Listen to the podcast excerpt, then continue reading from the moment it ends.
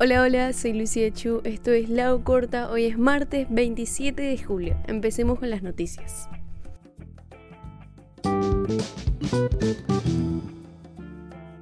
El Comité de Patrimonio de la UNESCO declaró este martes la categoría de Patrimonio Mundial de la Humanidad para la Iglesia Cristo Obrero y Nuestra Señora de Lourdes, obra máxima del célebre ingeniero uruguayo Eladio Dieste, ubicada en Atlántida.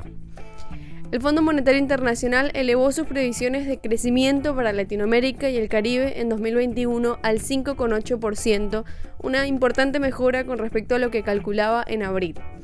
Desde esta semana y a nivel global, en Instagram, las cuentas nuevas que pertenezcan a menores no tendrán opción de elegir si la cuenta es pública o privada como hasta ahora, con el objetivo de evitar interacciones no deseadas entre menores y adultos desconocidos.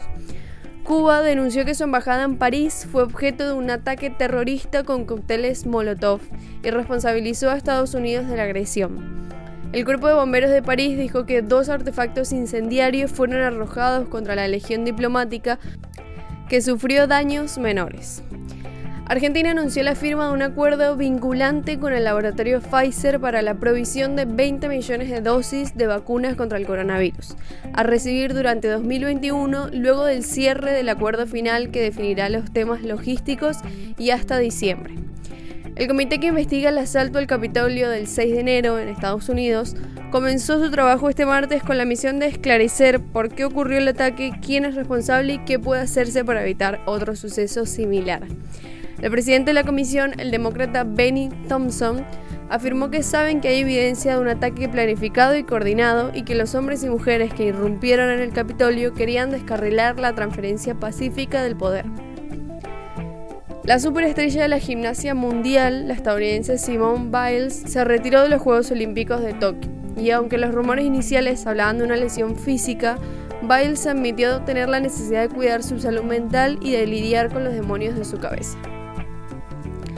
La Organización Mundial de la Salud advirtió este martes que los cigarrillos electrónicos y productos similares son peligrosos para la salud y resaltó que deben ser regulados para impedir que la industria del tabaco capte clientes para su compra. En Brasil, una falla en un servidor puso en peligro incontable y valiosa información científica.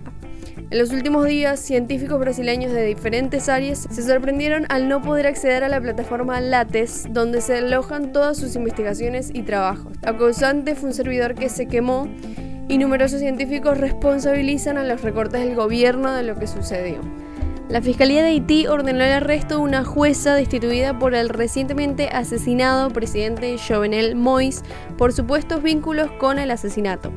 Wendell Koch Telot Ejercía como magistrada del Tribunal de Casación hasta el pasado mes de febrero, cuando el presidente haitiano lanzó una orden presidencial decretando su expulsión inmediata por presuntamente haber participado en una trama anterior para asesinarle. Y ahora la Fiscalía haitiana ordenó su arresto por supuestos vínculos con el magnicidio.